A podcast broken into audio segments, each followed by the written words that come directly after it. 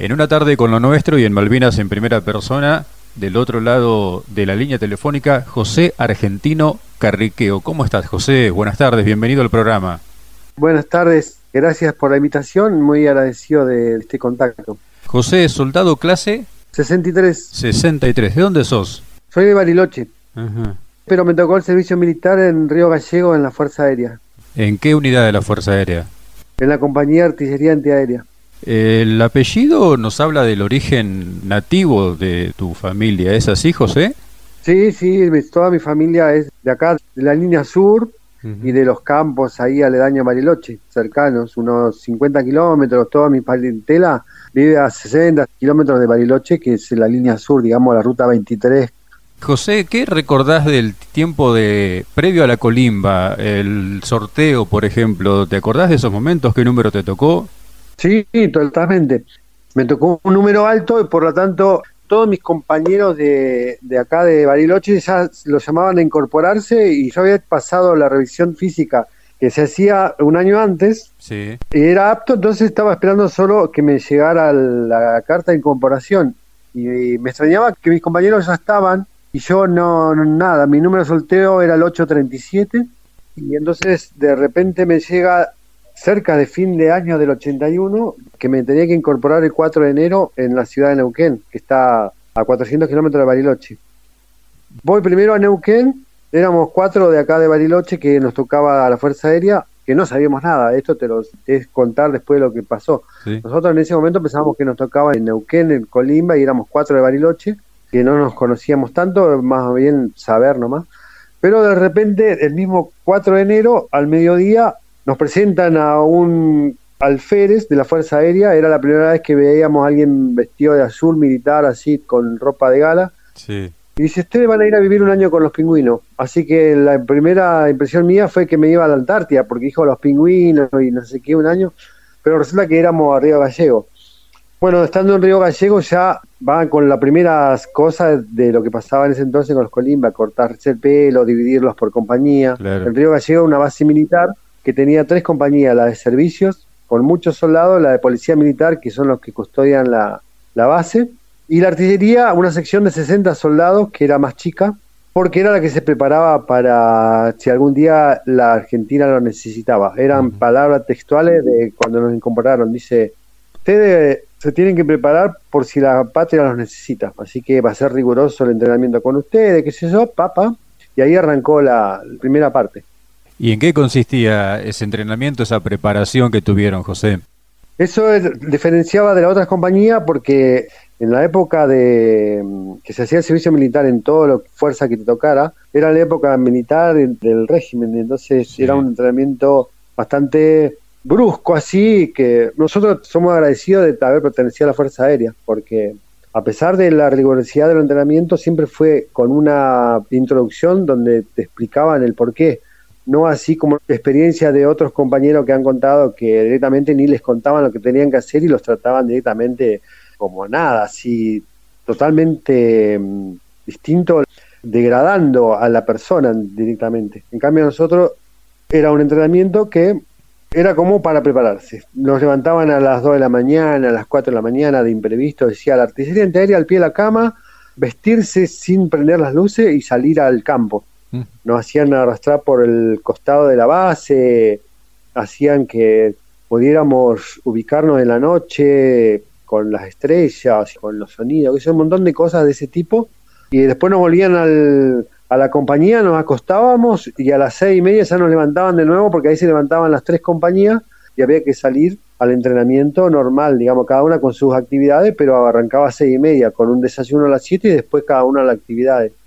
Nosotros después de, esa presentación y del desayuno íbamos a nuestra parte de, artillería propiamente dicha, teníamos un galpón muy viejo donde entrábamos muy apretados porque era chiquito y a su vez había un cañón adentro, que fue el que llevaba Malvinas, bitubo 20 milímetros, alemán, que se había comprado para la época del 78 cuando tuvimos ese conflicto con Chile. Sí. Así que ahí teníamos una instrucción Primero nos enseñaron a usar los fusiles que cada soldado debería tener, el FAL calibre 762 que teníamos. Después era una introducción de empezar a conocer el cañón, a empezar a hacerle el mantenimiento, desarmarlo, sacarle los tubos, limpiarlo, colocar bien cada proyectil, 20 milímetros, acomodarlo en una cinta, ponerlo bien.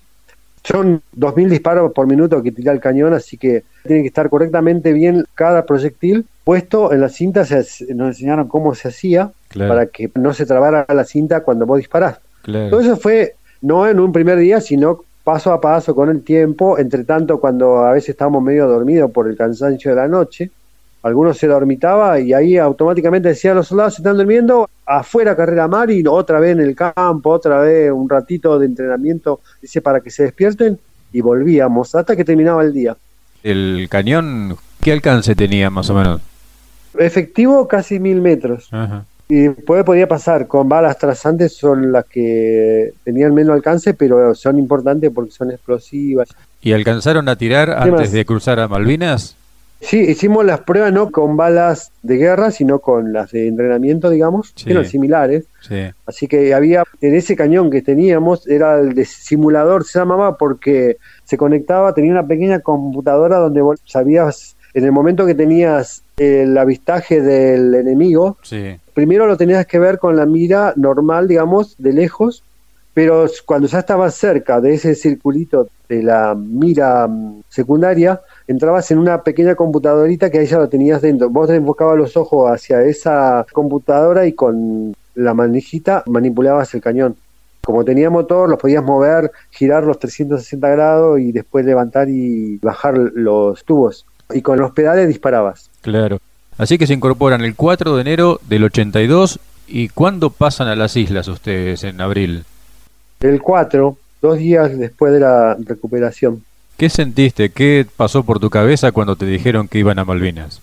Como en esos tiempos era todo muy, muy en secreto la, la situación, nosotros los soldados no sabíamos nada, pero un soldado tuvo que viajar de urgencia a Neuquén a ver a su mamá que estaba muy enferma y le dieron el permiso. Cuando volvió llevó un diario de la zona y en el diario eh, había un montón de noticias de cosas raras por el sur, de las islas, no sé qué y algunos que siempre vivíamos como queriendo estar al día de las cosas, enseguida indagamos y le preguntamos a los superiores qué estaba pasando en el sur, porque salía eso en el diario, qué onda. Y le dijeron, no, ustedes cállense la boca, eso no se habla, no sé qué, pero nosotros ya sabíamos algo. Claro. Así que bueno, el 2 de abril a la mañana nos saluda el jefe de base y dice, soldados, tenemos una noticia, hoy hemos recuperado nuestras Islas Malvinas. A partir de ahora todo el mundo va a estar en alerta para todo lo que venga. Mm. Así que ese 2 de abril nos saludaron y ya dice a prepararse y salimos, salimos ya para la parte nuestra que era la, artillería. Previo, unos días antes habíamos estado preparando pertrechos de guerra, comando cañones, no sé qué, sin saber que iba a pasar esto. Nosotros decíamos, ¿qué pasará? Porque será entre algo de rutina nomás, pero no sabíamos que estaba en los planes la recuperación. Estaba así toda la preparación la base aérea militar de Río Gallego está dentro del aeropuerto que es el aeropuerto de ahí de Gallego. Es un aeropuerto militar y comercial, digamos, o sea, funciona todo el mismo. Entonces acercábamos todos los pertrechos al aeropuerto. Claro. Y después lo que me preguntaba qué sentía, bueno, también te tengo que contar que yo soy nacido el 25 de mayo, por eso me llamo argentino, y tengo a mi familia, eh, especialmente mi abuelo me llevaba a todos los actos que se hacían en esos tiempos, soy muy amante de las canciones militares, de las bandas. Entonces, tenía ya de chico, llevaba adentro una cosa muy fuerte de la argentinidad, ¿viste? De la patria. Entonces, cuando fui creciendo, siempre, entre las cosas que decía mi vieja, por ejemplo, cuando tenía 14 años, le decía, ojalá me toque la colimba lejos y ojalá que haya guerra. Mm. Entonces, cuando pasa esto, lo primero que me viene son los recuerdos de ahí y digo, entonces cuando ya dice recuperamos las islas, fue uno de los primeros de los soldados que le dije al que lleva toda la parte mm, administrativa, digamos, de los soldados, le digo, si hay que ir a Malvina, anotame. Me dice, no, no, todavía no se sabe nada. Que yo, bueno, pero vos me anotás, le digo. Entonces, después cuando empiezan a hacer todo el personal, cuando ya hay que viajar a Malvina, porque el 2 de abril no dijeron nada, pero ya el 3 sí, decía, tenemos que viajar a Malvina hay que ir a defender las islas, no sé qué. Así que yo estaba anotado entre los primeros. Después como detalle anoté a uno de los chicos de que te decía que éramos de Bariloche. Sí. Éramos cuatro, pero dos se quedaron en la policía militar. Ajá. Que no era porque uno eligiera, sino que ellos diagramaban todo lo que era a qué compañía iba cada soldado. Bien. Entonces yo, como tenía a mi compañero que era de Bariloche, pero lo hicimos amigo allá, en Gallego, haciendo la colima, lo anoté también así, por esas cosas de joven, de 18 años y loco, que no sabe nada, y sí, yo llevo a mi amigo, voy yo, pero llevo a mi amigo. Así que bueno, ahí eso fue lo primero. Y cuando ya dice, sí, es cierto que quería a, Malvina, pero por supuesto le digo, así que ahí dice, hay que prepararse, buscar la ropa, van a buscar sus ropas, su fal que va a tener cada uno en Malvina, qué sé yo, pin, toda esa preparación. Eso fue ya al 3. Dice, escríbanle a su familia que se van a la isla. Y entonces escribí a mi familia, les dije que iba a estar todo bien. Otro detalle que tengo de mi vida es que soy muy católico. Soy pibe de barrio, toda la historia de medio común de mucha gente. Sí. Pibe de barrio, criado así, no sé qué, con el fútbol en la calle. Entonces, en el 81, un amigo de, del barrio que había sido rescatado por la religión, digamos. De esas cosas que hacen las monjas que salen a buscar gente para que se acerque a la iglesia, más los que vienen un poco que son medios callejeros. Sí, sí. Y ahí me tocó ir por decisión propia, le digo, ¿a dónde vas? Que yo también quiero ir. Y me dice, yo estoy preparándome para la catequesis, para hacer la comunión. Entonces me enganché con él, hice la comunión en el año 81 Mm. y después, a fin de año, en diciembre, el- en la Navidad, el 81 hice la comunión, me enamoré de, de Cristo de una forma increíble y eso me sirvió muchísimo porque cuando estaba Malvina y mientras escribía la carta a mi familia que me iba a defender la isla, le dije, pongan todo en la mano de Dios, estén tranquilos porque todo lo sabe Dios y así me fui. Qué importante la cuestión de la fe en situaciones así, José, ¿no? Sí, sí, es increíble. Fue muy bueno. Si tuviera que decir algo, es estar en las manos de Dios, porque que de repente vaya a ser a, a los 18 años una comunión y de repente a los pocos tiempos te toca la colimba y después la guerra, no sé qué, fue todo un combo.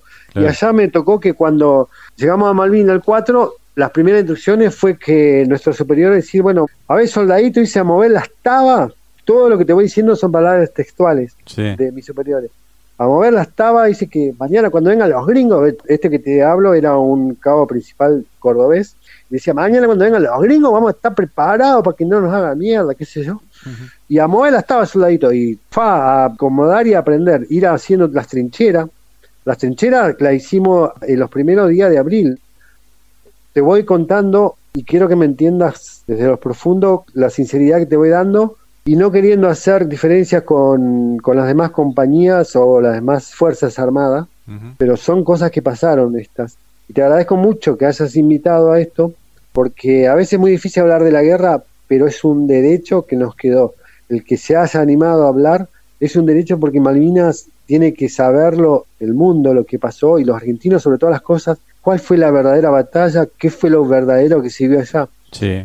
Y entre estas cosas pasó que nosotros nos decían a prepararse y salíamos a laburar. Está bien, había una muy buena comunicación entre superior y soldado y fue una hermandad, apenas llegamos a Malvinas, apenas tocamos tierra, había que respetar al superior, pero ante todas las cosas había como una profundidad de hermandad. Entonces era decir, vamos a hacernos fuertes para esperar al enemigo y tenemos que hacer esto, muchacho, ping, empezó a llover y a correr mucho viento, y entonces las carpas de campaña que cada fuerza tiene para cuando, viste que Sí. en la colima propiamente dicha te enseñaban a decir, bueno, vamos a vivir en carpa unos días, se iban afuera de las bases para supervivencia. Sí. Bueno, nosotros estábamos ya propiamente en una situación donde no era un entrenamiento, sino era algo que iba a ser real, que era la guerra. Entonces, esas primeras carpas de campaña, a los 3, 4 días con el viento que había y la lluvia, se destrozaron, las carpas se fueron rompiendo. Entonces empezamos, por esa cosa, a hacer las trincheras ya en esos días. Yo no, no eso no lo anoté, pero yo creo que ya el 10 de abril teníamos la trinchera hecha nosotros. Una trinchera que era una casa bajo tierra, porque la fuimos cavando. Te cuento, éramos 30 soldados los primeros que fuimos, éramos 60 como te conté de la artillería, pero 30 fuimos primero Sí. con todos los superiores que teníamos, que eran cabos, cabos primero, cabos principales, eran cada uno lo que iba a estar a cargo de cada cañón con sus tres soldados. Sí. Por pieza se les llamaba fierro, Sí. entonces llevamos nueve cañones y dejamos uno de repuesto, ocho los distribuimos alrededor de la pista de Puerto Argentino. De una forma estratégica estaban dispersados así. Cada uno se llamaba fierro, fierro 1 hasta el 8, y cada fierro tenía tres soldados y un jefe de pieza que era un personal de carrera, digamos, desde cabo hasta el cabo principal. Mi jefe fue el cabo Ruiz, que era cordobés también. Daba la particularidad que había muchos cordobeses en Río Gallegos porque la Fuerza Aérea tiene mucha sede en Córdoba, escuela, digamos, carrera. Nosotros, a diferencia de las otras compañías, del ejército o la marina, ponele, habían muchos que ni se preparaban, estaban todos juntos, habían hecho unas carpas gigantes, qué sé yo, y se distendían con el fútbol, guitarra, no sé qué, pero nosotros lo veíamos eso y como que decíamos, ¿por qué no se preparan? Y nosotros mientras caminábamos dos, tres kilómetros para ir a buscar un poste para que nos sirviera para hacer el techo de la trinchera, por él.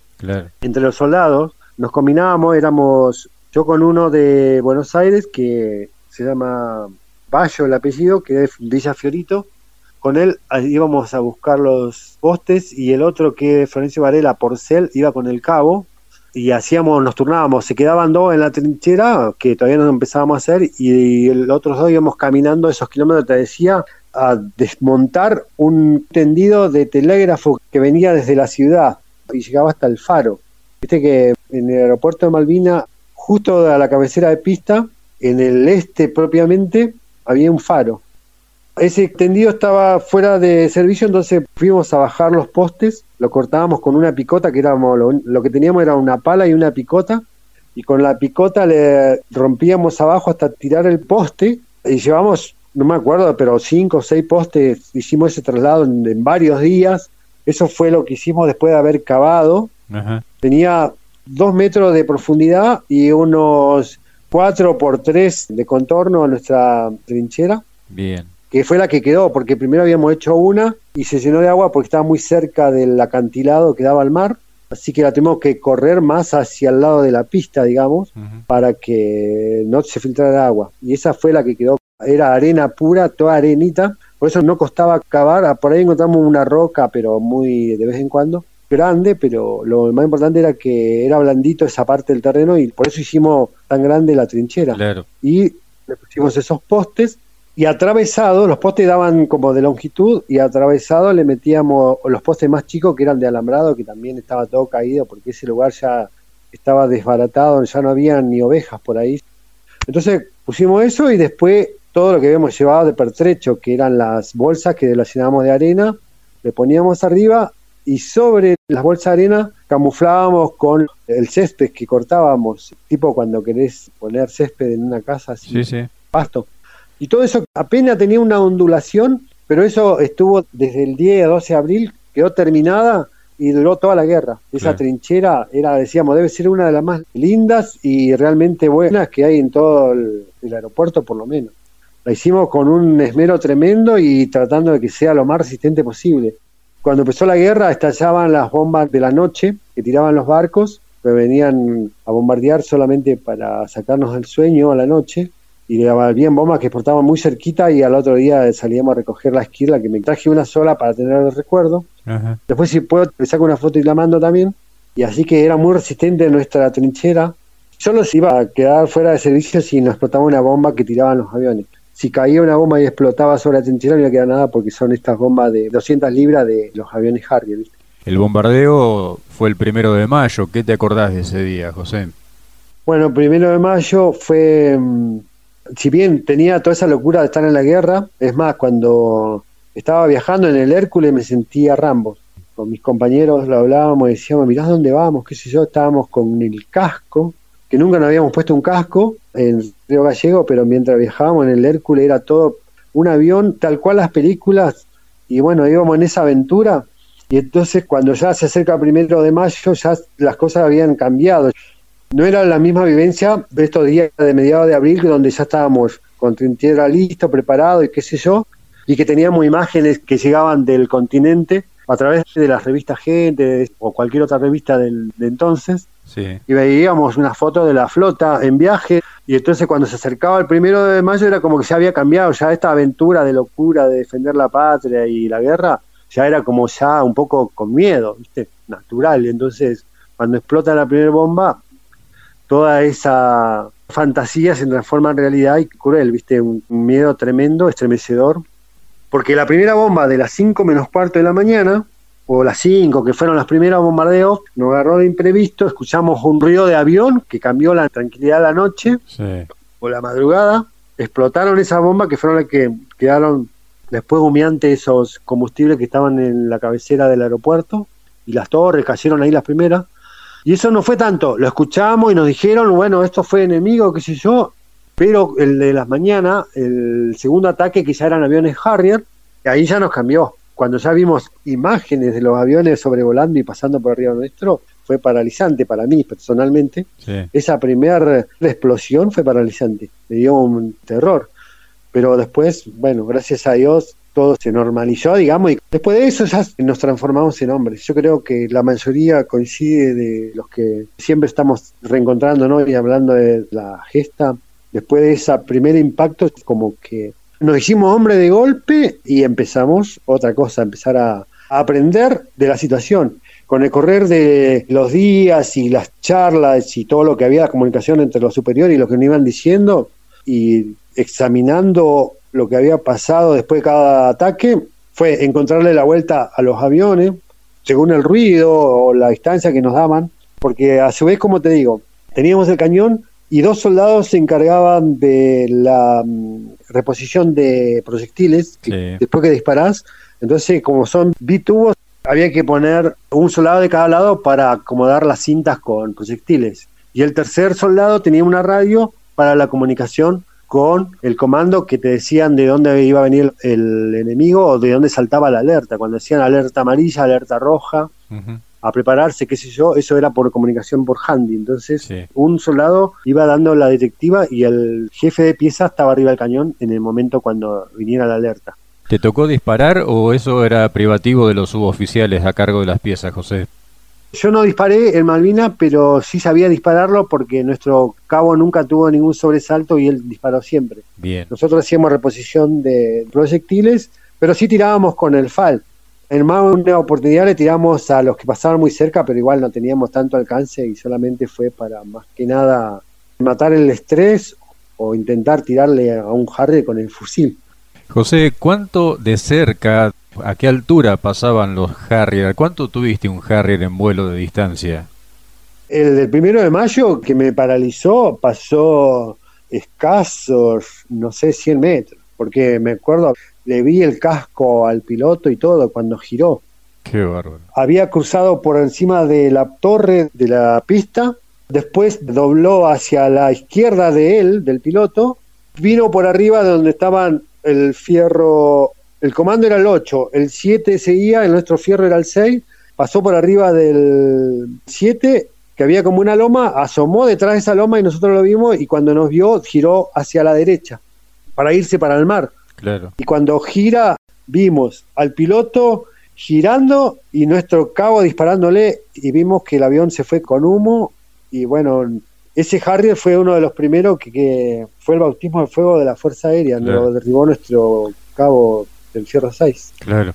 Escuchándote me deja la sensación que después de esa primera bomba que contás que te paralizó del miedo, es como que te da una sensación de acostumbramiento y el miedo se transforma en una cuestión de rutina que la dejas de lado. Sí, se va haciendo en la medida que va pasando el tiempo y se va acrecentando y se va fortaleciendo y entre tanto la fe que nunca desaparecía. Porque es más, yo nunca, sinceramente no tenía miedo de morir rezaba todas las noches en las guardias, porque había que hacer guardias toda la noche, divididas en horas, qué sé yo, con los del soldado, y hasta el mismo cabo hacía su guardia. Y en mis horas de estar de guardia rezaba el rosario, y lo rezaba para que mi familia entendiera si me moría que había sido defendiendo la patria, para que estuviera bien mi familia era el rezo, ¿entendés? Claro. Así que yo miedo a morir no tenía, y además estaba entregado por mi patria, como lo habrán hecho muchos, como los héroes que quedaron allá y todo, ofrendar la vida por la patria es muy significativo. ¿Qué más nos podés contar del resto de los días de la guerra, José? ¿Alguna situación que quieras destacar de tus vivencias ahí en el Fierro 6, en la zona de Puerto Argentino? Mirá, hubieron cosas que quiero destacar que fueron, después que hicimos las trincheras en esos días, a la noche, compartíamos, porque había que ir a buscar la comida primero, después había tiempo para hacer una sobremesa, digamos, dentro de la trinchera, y nos contábamos las historias, cada uno, el cabo nos fue preguntando cada uno nuestra historia, de dónde éramos, cómo se componía la familia, qué sé yo, sueños después de la guerra. Él nos contaba su historia, qué sé yo. También jugábamos a las cartas, aprendí a jugar al truco ahí, me enseñaron a jugar al truco los que sabían y éramos cuatro, así que perfectamente trucos. Y como iban llegando mucha mercadería, todos los días entre materiales bélicos y comida había mucho y teníamos prioridad por ser la Fuerza Aérea, así que teníamos, es más, hicimos una pequeña trinchera adicional para guardar comida teníamos mucho caramelo y las apuestas del que perdía eran comer muchos caramelos, hacer así como cosas raras. Así que eso fue lo previo, ¿viste? O sea, fuimos conociéndonos como personas antes de que empezara la primera bomba. Y después, ya estando en combate, digamos, fuimos aprendiendo, hasta veíamos cuando los días claros, y se veían los aviones cuando pasaban muy lejos que no le dábamos ni bolilla. Fuimos aprendiendo de tal manera cuánto era la efectividad de los aviones de ellos que cuando pasaba muy alto le decíamos, vengan gringo, tienen miedo, porque pasaban muy alto, ¿viste? Ni siquiera prendíamos el cañón, solamente se prendía el cañón cuando había alertas, cuando decían, vienen bajo, hay incursores por tales lugares. Y también en junio, por ejemplo, no fueron tantos los ataques como fue el mayo. El mayo fueron donde nos sacudieron durísimo, porque era desayuno, almuerzo, merienda y cena. Nosotros le pusimos esos nombres porque nos venían a dar los buenos días en el desayuno, pasaban los aviones Después al mediodía, a la media tarde y a la última hora antes que se oscureciera, hacían un nuevo cruce, ¿viste? Y tiraban sus bombas. Como detalle, una bomba quedó cerca de una vertiente donde buscábamos agua. Una de las bombas sin explotar de ellos cayó ahí, apenas a tres metros de la laguna donde teníamos el agua potable. Y como por tres días no íbamos a buscar porque pensábamos que podíamos explotar en cualquier momento. Hasta que después nos dijeron que ya la, la bomba estaba segura, digamos, no, no iba a explotar y seguimos buscando agua hasta el fin de la guerra, buscábamos el agua potable a tres metros de una bomba. Lástima que no estaban los celulares o cámaras para poder haber certificado esa cosa, ¿viste? Íbamos, nos agachábamos a, levantar agua para hacer los mates o la comida y, la bomba la teníamos ahí cerquita, ¿viste? Qué bárbaro. Otra que no quiero dejar de pasar es que mi amigo, que yo hice que fuera Malvina en esa primera tanda, sí le tocó el fierro 5 o el 4, no me acuerdo bien, pero estaba enfrente, de, al otro lado de la pista, ¿entendés? Él estaba en la parte norte y yo en el sur. O sea, no nos podíamos ver, digamos. Pero había una oportunidad de vernos con mi amigo cuando llegaban cosas del continente que decía, vienen... La chancha era el denominador de los Hércules, decía chancha al chiquero, entonces sabíamos que llegaba algo, decía, vienen cosas para los soldados, entonces nos poníamos de acuerdo por el handy decirle, chef, Bildo andaba si nos encontramos en el comando y entonces él iba, después que el Hércules ya salía de Malvina y pasaba la alerta, porque mientras estaba un avión propio y más un Hércules dentro de nuestro lugar en la pista, teníamos que estar en super alerta porque ya en esos tiempos estaban los barcos cerca, el enemigo estaba siempre ahí al acecho. Claro. Entonces había que proteger al Hércules. Después que se iba, nos despedíamos del comando, decíamos, bueno, que te sea leve, qué sé yo, y cada uno sabía que si le tocaba en suerte, por ahí le caía una bomba y se moría, entonces, bueno, era como la última vez que te veía con tu amigo de, Bariloche. Mm. ¿Tuvieron bajas en la compañía de artillería? No, gracias a Dios ninguna baja de la compañía de artillería. Vos me decís que fue una parte de la compañía y la otra parte quedó en el continente. ¿Hubo relevos o volvieron recién después del 14 de junio ustedes? Justamente hubo relevo el 12 de junio. El 12 de junio, cuando ya estaba todo muy cerca, esa noche, el 12 de junio, ya se sentía el combate que venía por los montes cercano a la ciudad. Y ya desde donde estábamos nosotros se escuchaba y decía, hasta las cosas está bravísima. Y dijeron, bueno, ustedes van a ser elevados. Y también quiero certificar esto, que nosotros ninguno de los que estábamos quería volverse. Y fue como una obligación de decir, no, no, tienen que prepararse porque los relevan sus otros compañeros. Así que el 12 de junio a las 20 horas pudimos hacer el cambio. Así que volvieron a la unidad, volvieron al continente. Volvimos al continente en el anteúltimo Hércules, el 13 salió el último Hércules. Sí. Y la continuidad en la colimba, ¿hasta cuándo fue para vos? Nosotros volvimos y mm, ahí sí fue una cosa que la Fuerza Aérea dice, bueno, ustedes muchachos estuvieron en la guerra, qué sé yo, y nos atendían muy bien, ya no teníamos que salir. Nada, fue una cosa de pasar el tiempo hasta que tuvieran una baja. Primero tuvimos que esperar que volvieran nuestros compañeros que habían quedado prisioneros. Sí. Y ellos tuvieron que volver en barcos Y hasta que ellos volvieron a Río Gallego, a nosotros nos dieron una semanita para venir a ver a los viejos. Ajá, Ahí yo vine a Bariloche, tuve cuatro días porque el resto fue de viaje. claro. Y después nos dieron de baja el primero de noviembre. ¿Cómo fue el reencuentro con la familia cuando viniste en esos días que te dieron? Mirá, el reencuentro fue tremendo porque ahí se me aflojó el corazón de nuevo, porque ahí se me ablandó, porque durante todo el tiempo era toda una cosa bélica, una cosa de pelea, de desafiante, es decir, vengan, bajen, no, cagones, les decíamos cuando no pasaban cerca los aviones de ellos, ¿viste? Era toda una locura. Y cuando vuelvo a casa, que vine a visitar a mi familia, y ahí sí, cuando volví a ver a mis hermanas, mi hermana que era, en ese tiempo tenía siete años, la más chica, bueno, ahí se me fue el corazón de nuevo y vol- volvieron a brotar las lágrimas. Y ver a mi viejo hecho desastre. Eran una piltrafa caminando los dos. Así que bueno, ahí era como, no sé, reacomodar la parte afectiva, viste, con ellos. Claro. ¿Y vos seguiste siendo el mismo que eras antes de ir a la guerra o hubo algún cambio en vos a la vuelta? Mira, nosotros vivimos una situación muy difícil después de Malvinas, porque hasta ahí todo había sido como que es horroroso superar la derrota, ¿no? O sea, esto que Sí. nos pasó de la batalla fue muy duro, entrenaron que nos rendimos, estando en Río Gallego nos hicieron a lo- rendirse, no sé qué, fue muy duro, fue una carga re pesada y después cuando volvimos de baja, si bien estábamos de baja, volvíamos a la situación, pero era muy difícil rehacer la vida. Esas promesas de que te iban a dar trabajo y todas esas cosas, que fue lo primero que intentamos para rehacernos. En primer lugar, es que, bueno, yo destaco mucho a mi familia, a la religión, ¿no? Que siempre la va a llevar conmigo, a mi familia que me contuvo. Es más, me pude conseguir un trabajo porque mi papá trabajaba en los medios de elevación del Cerro Catedral, porque Ajá. si no nadie te va al trabajo. Eso prometido que se había dado, que era organismos de las fuerzas nacionales, como ser Telefónica, en ese tiempo estaba Entel, o todas las cosas que eran del ámbito nacional, donde nos habían prometido, nadie nos daba el laburo y nos denigraban diciendo que fuimos cobardes, que éramos soldaditos, que hubieran llevado profesionales. Nos dijeron de todo y nos costó mucho eso. Fue una carga re pesada. Los primeros años no hablar de la guerra. Ya le decíamos a la familia no digan que estuve en Malvinas porque era ofensivo. Claro, Cualquiera te podía decir lo que quería. claro. Así que fueron años, primeros años muy duros. Casi duró una década eh, esta cosa de no tener una contención del parte del Estado. Y la familia y los amigos seguramente habrán sido un puntal importantísimo para poder sobrellevar todo ese tiempo. Sí, sin duda, sin duda. Esos fueron los tres pilares que eran la religión, la familia y los amigos de la infancia, sobre todas las cosas. A ellos sí les contaba todas noches enteras hablando de Malvinas, Claro. noches enteras. Claro, Así, me imagino. detalle por detalles con ellos, qué sé yo.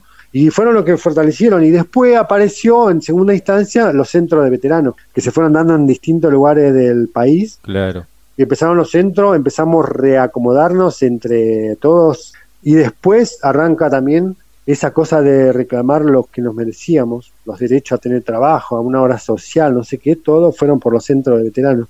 Y como cuarta cosa que aparece, creo que es lo que termina de fortalecernos mucho, es el reconocimiento, reconocimiento entre comillas sería no sé qué, de los ingleses. O sea, los ingleses fueron los primeros en destacar que lo que había hecho Malvina, los pibes de 18 años, era de una demostración de coraje y amor a la patria. Porque eso fue lo que pasó en mí y en la mayoría. Era una cosa que hoy, por ejemplo, yo lo veo con jóvenes de mi edad, a los 18 años, que hay mucho que ni le interesa al país, no le interesa esas cosas, ¿viste? Pero yo puedo ver que hoy no es lo mismo lo que sentíamos en aquellas épocas, los pibes de 17 años, 18, ¿viste? José, ¿formaste familia después? ¿Cómo fue para tus hijos tener un padre veterano de guerra? ¿Cómo ha sido? ¿Cómo es? Bueno, en ese aspecto me ha pasado que conocí a mi mujer en la parroquia donde asistía, qué sé yo, nos casamos, cuatro hijos, eh, tuvimos 37 años casados y ahora hace dos que estoy separado. O sea, eh, justo con la pandemia viene todo este bajón y la diferencia con mi esposa. Según mi esposa era difícil entendernos, no sé qué, y mejor era separarnos, así que bueno, nos separamos y ahí estamos hace dos años que la voy piloteando con el mismo carisma de la religión y todo, que no cambia. Y mis hijos, bueno, los cuatro son un tesoro, que yo siempre dije, ¿no? Los hijos son los tesoros, son un tesoro propio y además una cosa que me juré cuando volví de Malvinas, que dije, voy a abrazar a mis hijos cada día de mi vida por los que no lo pudieron hacer, por los que no tuvieron la oportunidad, que son los que se quedaron allá, ¿viste? Digo, yo entre mis cosas para recordarlos a ellos, es una cosa que llevo a cabo, ¿viste? Bueno, después soy una persona muy confrontativa, quizás, ¿viste? Porque me gusta mucho ser derecho y justicia, digamos. Me duele muchas las injusticias mucho cuando cosas que no son coherentes y entonces no me las sé callar, no sé qué, tenía muchos conflictos así, pero el amor por los hijos y bueno, por mi señora igual va a ser siempre el mismo, aunque no estemos juntos, pero bueno, lo que intento aceptar debe ser por la religión, es aceptar, tratar de aceptar la, lo que el otro no piensa lo mismo y así. José, yo quiero agradecerte muchísimo por estos minutos, por contarnos tu historia para nuestro programa y para el canal de YouTube, por supuesto, donde esta historia va a quedar para la posteridad, para que todo el mundo se entere que José Argentino Carriqueo, soldado clase 63, defendió la patria en el Fierro 6 de la Fuerza Aérea Argentina, allí en la zona de Puerto Argentino. Lo que quieras agregar, José, el micrófono a tu disposición como digo siempre, nosotros eh, a veces tenemos invitaciones en los colegios para contar nuestra historia y así. También acá en Río Negro ha quedado como un legado de ese tipo en los colegios, de que los chiquitos ya desde jardín aprendan dónde están las islas, lo que sea. Reafirmamos todos los derechos sobre nuestras islas. Y yo lo que digo, sí, bueno, no sé si porque se ven la sangre toda la vida estos del haber nacido el 25 de mayo, soy un patriota número uno y quiero tanto a mi patria que, bueno, eso para que nos querramos todos también, ¿viste? Y que, bueno, que todas las generaciones vayan entendiendo y vayan encontrándose con esto que, como lo tuyo, te agradezco infinitamente que me hayas contactado, te lo agradezco diez mil veces, porque es un material que va a quedar para las generaciones, para que sepan lo que pasó en Malvinas, ¿no? Nosotros somos los protagonistas de algo que antes lo leímos, lo que les pasó a los soldados de San Martín y Belgrano, ¿viste? Bueno, nosotros tuvimos esa oportunidad de quedar en la historia y de la mejor manera, con mucho coraje y, eso de, de, querer a tu patria. Es lo más lindo, lo más preciado que tenemos, eh, la voy a amar por siempre. Muchísimas gracias y no sé. Gracias, José. Pasa que cada vez que tenemos una charlita así, viste, en profundidad se revuelven las tripas, pero literalmente nos ha pasado ya en los colegios que es tan profundo Malvinas que te pasa eso, se te revuelven las tripas, no sabes cómo. Pero no deja de pensar y, se, uno sigue dando vuelta y yo digo, siempre miro los detalles, viste, que no deben quedar em, cosas importantes que, se tiene que saber y decir. Entonces, cuando me decías que hacía durante el primero de mayo y el 12 de junio, el tiempo de combate propiamente dicho, cómo nos extendíamos en el día y lo que sea, y ahí saltó justo esta parte que me faltó, que es que los primeros días de mayo sí fueron combates, así que como te decía, los cuatro ataques por días que se mandaban. Luego todo eso mermó por dos motivos. Uno, porque ya le tomamos las manos a los aviones de ellos y toda la defensa que había eh, ahí en el aeropuerto, que eran misiles y nuestros cañones, más los 35 milímetros de fuerza aérea y de ejército que también estaban en la defensa del aeropuerto contrarrestábamos los ataques, le tomamos las manos y ellos no entraron y nosotros creemos que una fue porque si pasaban en la parte donde ellos eran efectivos, un avión de ellos no volvía a sus portaaviones porque ya lo teníamos controlado. Una es esa y después en segundo término fue que los aviones argentinos, los Mirage A4, los Super que venían del continente ya estaban dándole una tremenda paliza a los portaaviones e incluso Inglaterra nunca reconoció el ataque del Invencible. Nosotros sabemos que fue cierto porque cuando se ataca el Invencible después no tuvimos ataque por varios días y era porque no tenían aviones para salir o no se animaban, lo que fuere, pero no tuvimos ataque por esa tremenda tarea también de la aviación son parte que nos quedan en el recuerdo como de la verdadera enfrentamiento que le pudimos hacer a, la potencia inglesa, ¿no? Entonces, hay veces que no se recalca este hecho y otra de las cosas es que nosotros quedamos con el orgullo grande de haber defendido la pista de aterrizaje por estrategia, por defensa, por un montón de factores y esto no se ha hablado mucho. Mirá que hay muchos videos, hay de ataques a los portaaviones, hay un montón de ataques en el frente, hubieron muchísimas batallas de distinta orden, pero lo que no se sabe mucho es que la pista de aterrizaje quedó totalmente operable hasta el fin de la guerra y esa no te lo reconoce Inglaterra menos y tampoco mucho. Esto es un hecho muy destacable que nosotros nos dijimos, la pudimos defender, nos llevamos ese orgullo y que era muy importante porque los Hércules entraban casi todas las noches hasta el 13 de junio, que te acordás que te conté ya. Claro. También dentro de la aviación, esa ayuda que teníamos con los aviones que operaban desde el continente, no puedo dejar pasar por alto lo que operaban desde nuestro aeropuerto de Malvinas, que son los Pucarás, los Aeromaquis, que ya salían en sus misiones hacia las fragatas cuando ya estaban en el desembarco, cuando hacían exploración de los alrededores y qué sé yo, y, todo el trabajo mancomunado y hermanados que había. Era para destacar la armoniosidad con que podíamos llevar adelante la misión por amor a la patria, un amor incondicional a la patria se reflejaba en, en todos los que pudimos compartir ahí esos 70 días, en realidad son 74 de conflicto, pero en los 70 días que yo viví ahí, lo que destaco todo lo positivo de lo que pudimos hacer entre las fuerzas, que ya no, no había distinción de fuerzas, era toda una cosa que se había puesto en común para sacar adelante lo mejor posible la situación. Son muchísima la experiencia, más allá del horror de la guerra, pero que en aspecto de, de haberla vivido de otra forma, para mí es más positivo que otras cosas. Hubieron cosas que no estuvieron a la altura, pero en el caso nuestro fue distinto, así que bueno, y mil disculpas, como sé que esto lo van a escuchar muchos si se van a interesar el tema, mil disculpas por aquellos que no haya resaltado o me haya olvidado. Gracias, José. Muchísimas gracias. Un gran abrazo a todos los que escuchen esta charla y, nada más. Un fuerte abrazo y estamos en contacto. Un abrazo grande. ¿eh? Un abrazo.